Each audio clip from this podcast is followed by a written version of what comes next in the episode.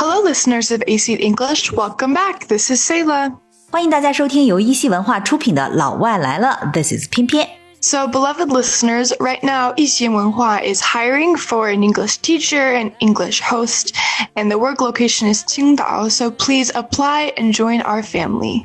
嗯，亲爱的粉丝朋友们，一席文化呢在招聘全职的英文老师和英文主播，工作地点呢在青岛，欢迎大家帮忙推荐或者自荐。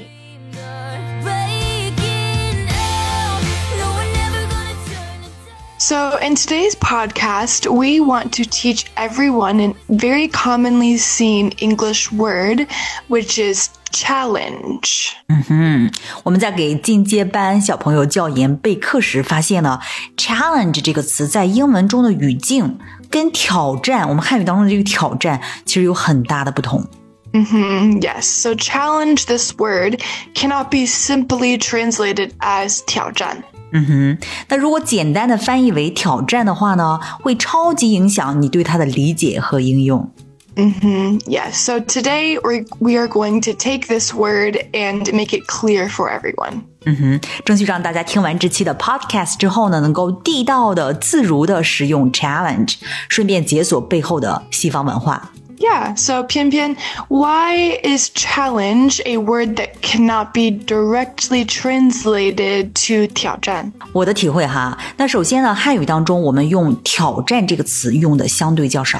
Yes, so why do you think that is? 因为挑战这个词呢，在汉语当中最开始出现的时候，它表示的是挑起战争，就是说你用这个激将法来激对方出战，或者说首开信端。那么在这个《左传》呀、《史记》呀以及明清小说当中，经常会出现。Okay, so challenge, it turns out that in ancient Chinese, it means to provoke a war. Yeah, provoke a war，所以呢，这个是挑战最一开始的这个意思哈。但后来呢，逐渐演变为竞赛或者说战胜对方的意思。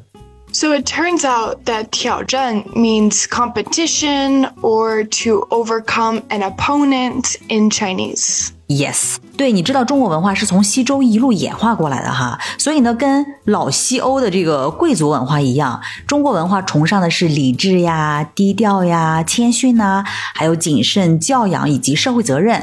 所以呢，在汉语的这个日常用语当中呢，挑战这个词出现的频率不会太高的。Mm, so we don't see it very often in Chinese. So this is very different from English because in English we often use challenge. Mm-hmm. When we encounter difficulties, we will say this is a challenge. yeah，这就是我想说的哈。你们的这个 challenge 做名词的时候，其实表示的是我们汉语中的困难这两个字。如果仅仅翻译成挑战呢，很容易就会让中国学生把这个 challenge 给用窄了。Exactly, yeah. So when you're expressing hardships, we will more often use challenge, not 困难, not difficulty. 嗯哼。而对我们来说呢，跟你们正好是相反的哈，就是在表示困难的时候，我们常用“困难”这个词，而不是挑战。So this is very interesting. It's kind of opposite. Why do you think that is? 嗯，因为西方呢是游牧文明，你们崇尚英雄，对吧？然后崇尚个人主义，所以呢，这种冒险精神是备受推崇的。So maybe that's why Westerners we love superheroes so much. Exactly，这就为什么你们西方人超级热爱这个 superheroes 超级英雄哈。那我们东方呢，相反，我们是这个农耕文明，所以呢，就是说种地嘛，它是一种需要天时地利人和的活动，所以呢，我们崇尚集体主义。我们崇尚道法自然。Mm, yeah. So I guess it also makes sense why when we write a letter, mm-hmm. we have the order of address is different. Yeah, exactly. 你看，我们中国人写信的时候呢，是先国家、省市、乡镇、家庭，然后是个人，而你们呢，正好是相反的。Yes, we write our personal names first, and then our family, then street, then province, and then country. 所以你看，外在的这个行为呀，然后用语的习惯呀，全都是源自于背后的这个民族文化基因。Yes, so all of this is connected to individualism or, or collectivism. So at this point, everyone should understand. So challenge as a noun 其实就是困难加挑战。Exactly。那我们来给大家举几个 challenge 作为名词表示困难加挑战的这样几个例子吧，好不好？ Yeah, maybe it will help everyone understand better. 嗯哼，比如说我们说这个例句哈，你们所遇到的最大的困难是什么？ What has been the biggest challenge? 嗯，exactly。好，下一句，找到技术精湛的人员仍是一个问题。 Getting skilled people is still a challenge. 嗯哼，那还有《唐顿庄园》中的一句台词哈，那是我要操心的事情。 That is my challenge. 嗯哼，That is my challenge。所以呢，我们说英语的时候哈，一定要记住，基本上任何表示困难的这个情况呢，都可以用 challenge 来代替 difficulty。 Yes, exactly. Yeah, so it's just a difference of mindset. 哎，你讲的这一点哈，其实就能直接回答下面这个问题，就是在英语当中，challenge 和 difficulty 有区别吗？ It definitely is just a difference of mindset, just like before. 只是心态的不同而已哈。It's just a difference of mindset. How and why 此话怎讲呢？ Well, with a positive mindset, a difficulty becomes a challenge.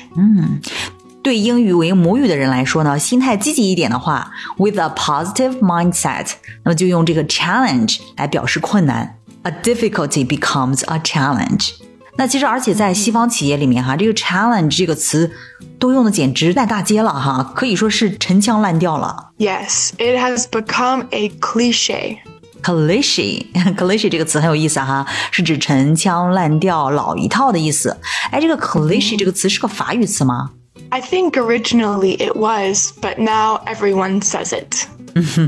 它为什么变成一个 cliche 呢？因为在英语国家里，毕竟把 difficulty 说成 challenge，表示你有一个 positive mindset，有一个积极的心态哈。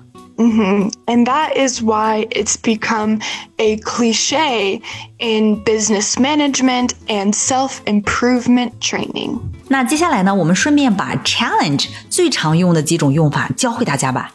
Exactly. So, this is very important. We need to teach everyone some examples of how you use the word challenge. 首先呢，challenge 作为名词呢，我们刚才已经讲了哈。那再给大家说几个例句，我们来巩固一下。 Okay, so for example, she overcame many challenges. 她克服了很多困难，克服呢就用 overcome 这个词。 Yes, she overcame many challenges. Or the next one, if a woman had many health challenges, but she worked hard to overcome them with medicine, treatment, and exercising. 嗯，健康问题，哎，大家听到了。英语当中更地道与积极的说法是 health challenges，right？、A woman had many health challenges，就是一位女士，她有很多健康问题，但是呢，她通过药物治疗、这个 treatment 以及运动来克服它们。 Yes, she worked hard to overcome her health challenges with medicine, treatment, and exercising. Yeah, overcome the health challenges。再来一个例子吧。 The next one, he was up for the challenge. 啊，她准备好迎接挑战了。 He was up for the challenge. Be up for 就是准备好做什么事情，对吧？ Yeah. So if a man wants to climb Mount Everest, you could say he was up for the challenge or he wanted to challenge himself. 呀如果一个人想要攀登 Mount Everest，就是珠穆朗玛峰的话，那我们可以说他 up for the challenge。同时呢，还可以说 he wants to challenge himself。 So here, challenge is a verb. 呀、challenge somebody 就是 challenge 的第二大用法，就是做动词哈。我们再举个例子吧。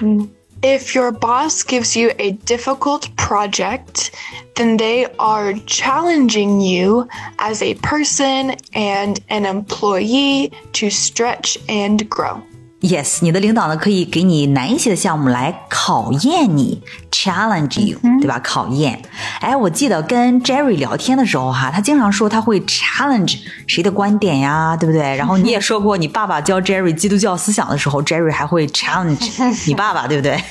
Yes, I think that was his favorite pastime is having debates with my father. to challenge your father.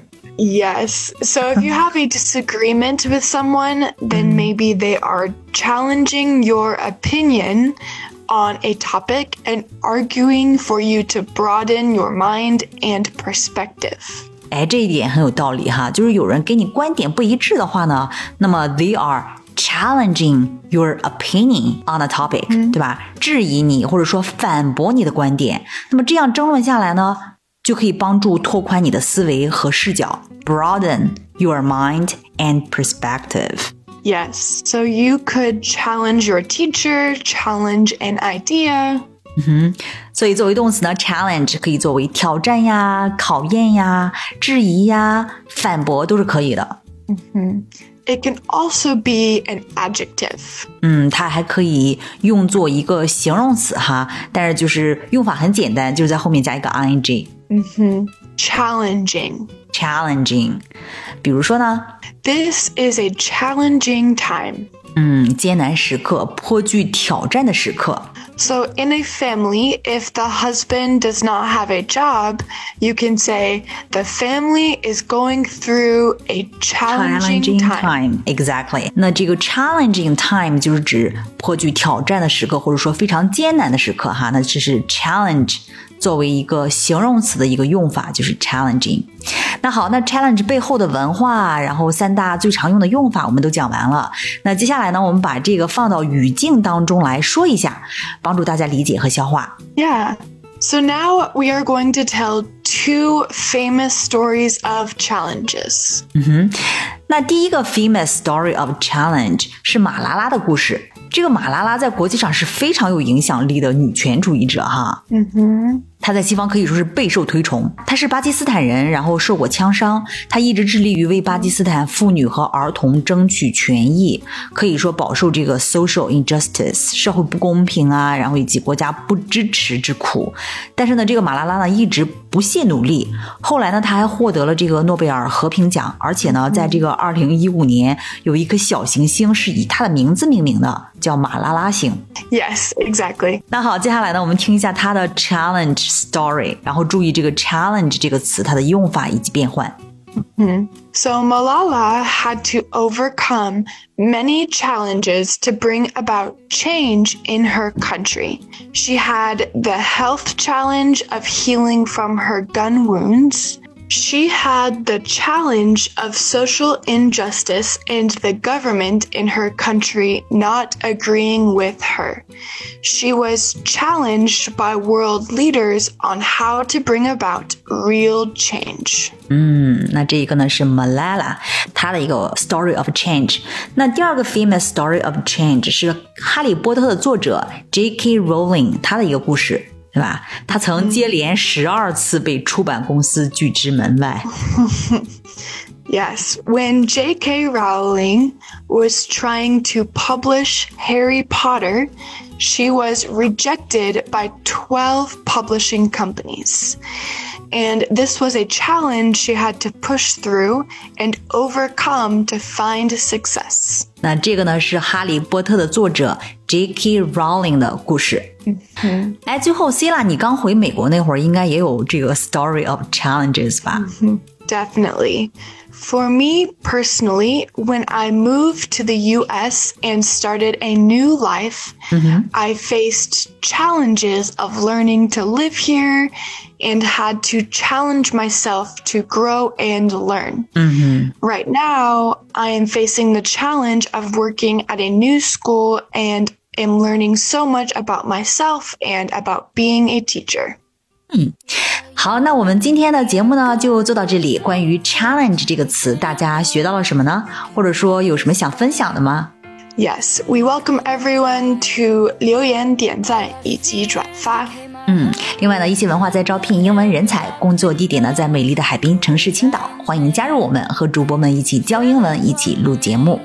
Yes, thank you so much for listening, and I hope you learned something today.